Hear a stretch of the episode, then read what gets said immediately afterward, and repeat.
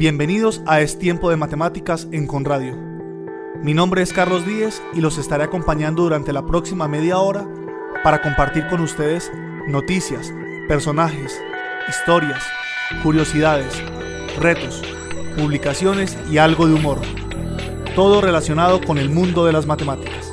Acompáñenme.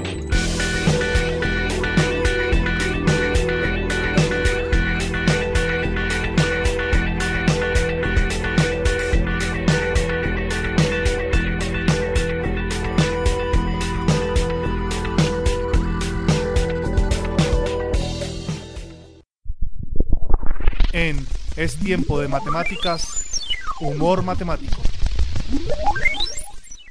Esto es una conspiración. Las cajas de las pizzas son cuadradas, las pizzas son redondas y las cortamos en triángulos.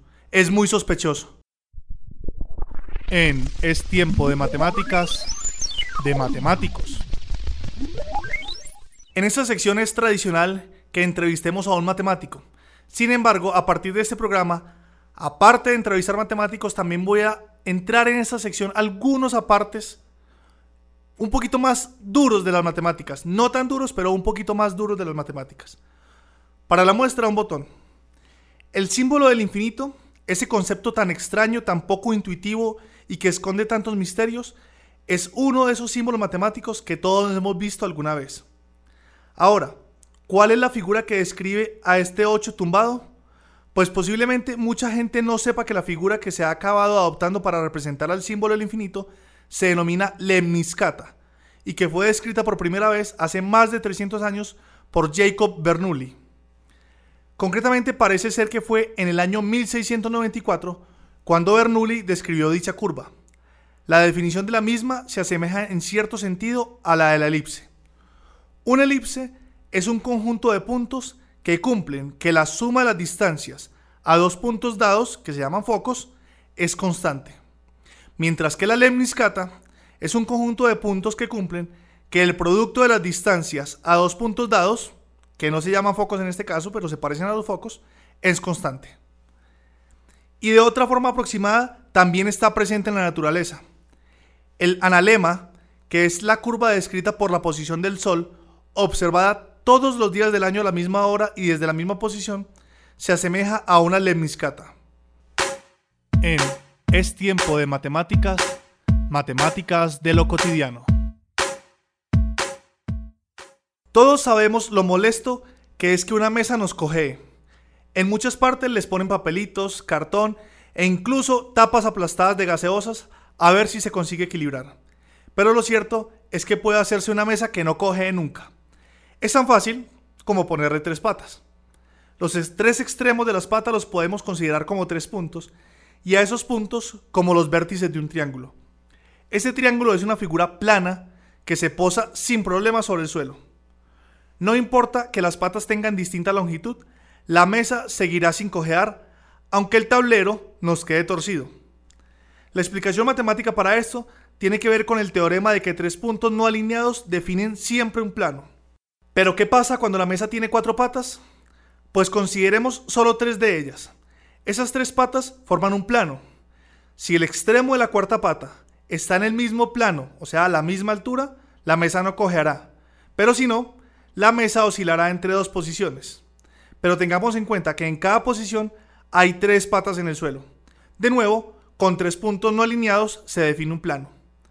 Pero hay una cosa más sorprendente con esta propiedad. En realidad, aunque el suelo no fuera plano, sino irregular, la mesa de tres patas seguiría sin cojear. En Es tiempo de matemáticas, historias. Según mi opinión y la de otros matemáticos y no matemáticos, la estadística es una asignatura que todas las personas deberíamos estudiar a nivel universitario sin importar la carrera que hayamos decidido profesar. Pero bueno, Aparte de esto, seguro que las personas que hayan estudiado algo de esta rama de las matemáticas en la universidad conocerán, aunque sea por nombre, la distribución llamada T de Student. Ahora bien, ¿qué contestarían si les pregunto quién fue el creador de la T de Student? Pues creo que la respuesta obvia sería que Student. Y tendrían razón, pero ¿quién era Student? Pues en realidad Student no era el nombre o el apellido del responsable de esta distribución de probabilidad, sino que era un seudónimo. El verdadero nombre del creador de la T es William Seeley Gossett, y todo lo que rodeó al desarrollo de la misma y a la utilización de un seudónimo conforma una historia curiosa. La distribución T de Student es una distribución de probabilidad asociada a la distribución normal.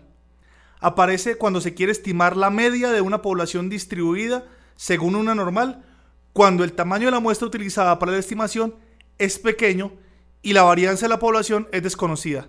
Uf. La historia del desarrollo de esta distribución de probabilidad es, como decíamos al principio, curiosa.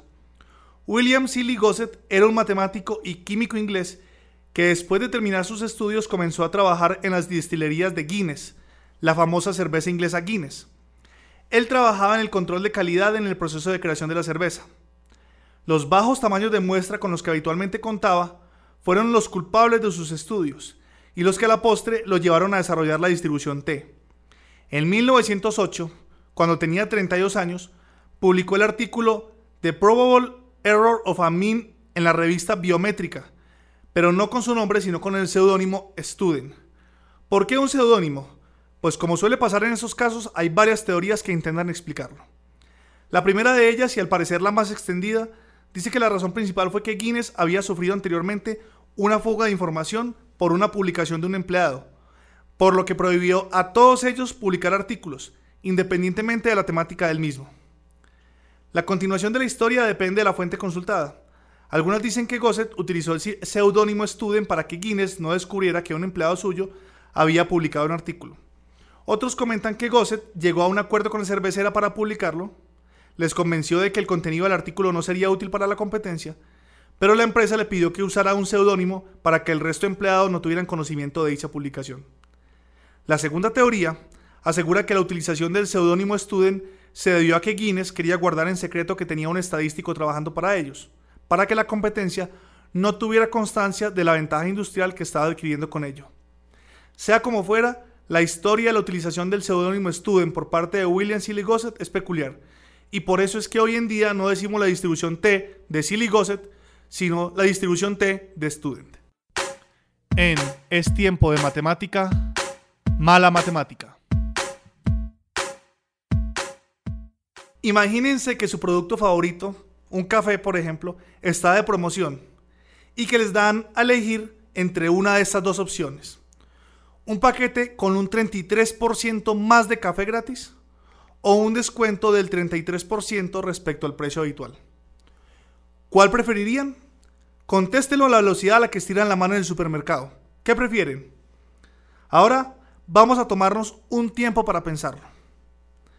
De acuerdo con un artículo de The Economist, los vendedores se aprovechan de la ignorancia matemática de la gente para empujarlos a realizar una compra. Un estudio de Journal of Marketing parece mostrar que la gente prefiere algo extra de producto que un descuento en sus compras. Pero ¿será esto lo más inteligente? Incluso las personas suelen decir que ambas opciones son equivalentes. Sin embargo, un 33% de descuento es lo mismo que un aumento de 50% en cantidad. Por lo tanto, es mejor el descuento que el aumento de cantidad. Vamos a analizar esto en detalle. Dividamos el paquete de café en tres partes y supongamos que este café vale mil pesos. O sea que cada tercio de paquete valdría 333 pesos, más o menos. Entonces, la primera opción que nos den un 33% más de café por el mismo precio, implicaría que nos están dando 4 cuartos por mil, y eso es equivalente a que cada cuarto vale 250. En la segunda opción, la que nos dice que nos dan un descuento de 33% sobre el precio habitual, implica que nos están dando 3 cuartas partes por 666, o sea, cada cuarto a 222 y no a 250 como en la anterior opción, lo que demuestra que esta opción es mejor. Más aún, y ya lo hemos visto antes en esta sección del programa, la gente suele tener problemas para saber cuánto es el pago final después de pasar por un descuento del 20%. Aprovechando que la gente ciega los números, los vendedores a veces aplican dobles descuentos. Así, por ejemplo, a un producto que puede tener un descuento inicial del 20%, le añaden un descuento extra del 30%. Eso no significa que el producto sea la mitad de precio. En realidad, quiere decir que uno debe pagar 56 pesos por el producto que vale 100 pesos, por ejemplo. Así que la próxima vez que vayan de compras, piénsenlo bien. En Es tiempo de matemáticas, Matemáticamente. Un grupo de cinco piratas naufraga en una isla llena de cocos en los que solo vive un mono. Después de mucho pensar en cómo sobrevivir, deciden recoger todos los cocos de la isla y amontonarlos. Después de una dura jornada de trabajo consiguen recogerlos todos y deciden dejar el montón intacto para repartírselo a la mañana siguiente. Pero ninguno de los piratas confía en los demás. Entonces el primer pirata se levanta en la mitad de la noche, divide el montón en cinco partes y coge una parte para él. Pero al dividir el montón en cinco partes sobra un coco, así que se lo da al mono para evitar disputas. Poco después, otro pirata se levanta y vuelve a dividir el montón en cinco partes y se lleva una todo ello sin percatarse de la disminución del montón inicial. De nuevo, sobró un coco al hacer los cinco grupos, así que también se lo dio al mono. Como es de esperar, se levantó el tercer pirata y repitió la operación de dividir el montón en cinco partes y volvió a sobrar otro coco. Se preguntó, ¿a quién se lo dio? Pues al mono. El cuarto pirata se levanta a dividir el montón de cocos en cinco partes y se queda con la suya, y decide darle al mono un coco que sobraba al hacer los cinco submontones. Y finalmente se levanta el quinto y último pirata. Divide el montón en cinco partes, le da al mono el coco que sobra y se queda su parte. Llega la mañana siguiente y se divide en el montón actual de cocos en cinco partes, lo que quedaba, sin que sobre ninguno. Esta vez el mono no tuvo coco. ¿Cuántos cocos había en el primer montón y cuántos quedan a la mañana siguiente? En Es tiempo de matemáticas, matemática curiosa. Posiblemente la más cabal representación que se haya hecho del número pi no se encuentre en la representación uno tras otro del trillón de números ya calculados por la supercomputadora japonesa de última generación, sino en un apasionado y luminoso poema de Wisława Szymborska, del que quiero compartirles algunos versos en una traducción aproximada. La caravana de dígitos que es pi no se detiene en el límite de esta página, sino que sigue más allá de la mesa por el aire, por las paredes, las hojas de los árboles, un nido, las nubes, directa al cielo a través de la inmensidad celestial. En cuanto a las definiciones de ese número totémico e infinito que sigue suscitando pasiones de geeks y nerds de toda clase, abunda casi tanto como sus cifras, aunque yo prefiero la euclidiana, que hacía referencia a la relación constante entre la circunferencia y su diámetro, como si se tratara de un matrimonio perfectamente avenido en el que un cónyuge engorda cuando lo hace el otro y siempre en la misma proporción. De pi se ha dicho casi todo, y la mayoría de lo que del misterioso número se predica remite de algún modo a la poesía. Incluso sus atributos matemáticos participan de esa especie de aura vertiginosa y escurridiza que ha fascinado a todos los que se han dejado las cejas escrutándolo. Se dice que un número pi es irracional, o sea que no puede expresarse en fracciones de números enteros, y que es trascendente, no es raíz de ningún polinomio con coeficientes enteros. Su extravagante pedigrí matemático lo sitúa muy por encima de sus pobres hermanos sin cualidades reseñables. Pi es un símbolo místico, una representación de lo inabarcable. Para que se hagan una idea, empleando solo los 50 primeros decimales de pi, podríamos describir con precisión la curvatura del universo. ¡Qué escalofrío! Bueno, pues afortunadamente ese número es de todos y no pertenece a nadie, como el aire. Michael Simon, un juez de Nebraska, acaba de dictar sentencia en la demanda interpuesta por el músico de jazz Lars Erickson contra el también músico Michael Blake. El segundo compuso el año pasado una melodía electrónica a la que bautizó What Pi Sounds Like, ¿Cómo suena Pi? basada en la atribución de una nota musical a cada uno de los primeros números de la serie Pi. El tipo colgó su obra en YouTube y se hizo famoso inmediatamente.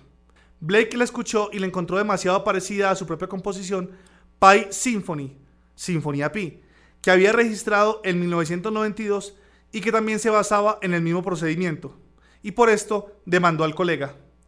El juez, un auténtico Salomón de Nebraska, ha resuelto que Pi no está sujeto a derechos de autor.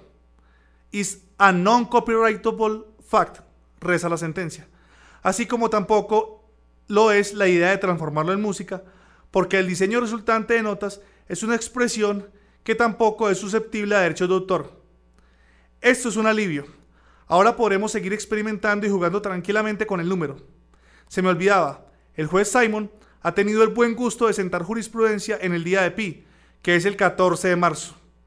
el mismo por cierto en que celebramos el cumpleaños de Einstein. En Es tiempo de matemáticas, la reseña.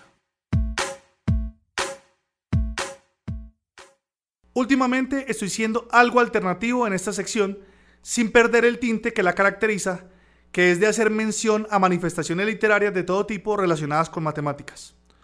Hoy quiero presentarles seis tweets, es decir, publicaciones en Twitter, que sin lugar a dudas es una nueva forma de manifestación literaria y que aparecieron en el blog Cambalache 314, La vidriera irrespetuosa.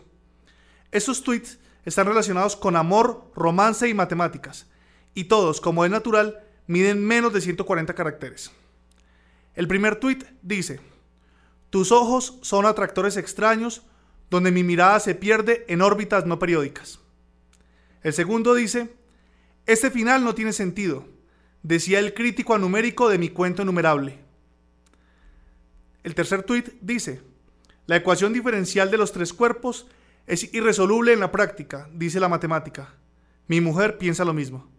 El cuarto tuit dice, puede que el universo sea finito, pero mientras sigan mirándome así, no podré creérmelo.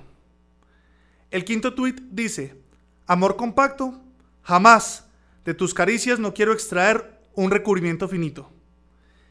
Y el sexto tweet dice, no pongas límites a mis funciones, aspiro a un entorno infinito. A ver quién se anima a tuitear así. Hasta aquí el programa de hoy.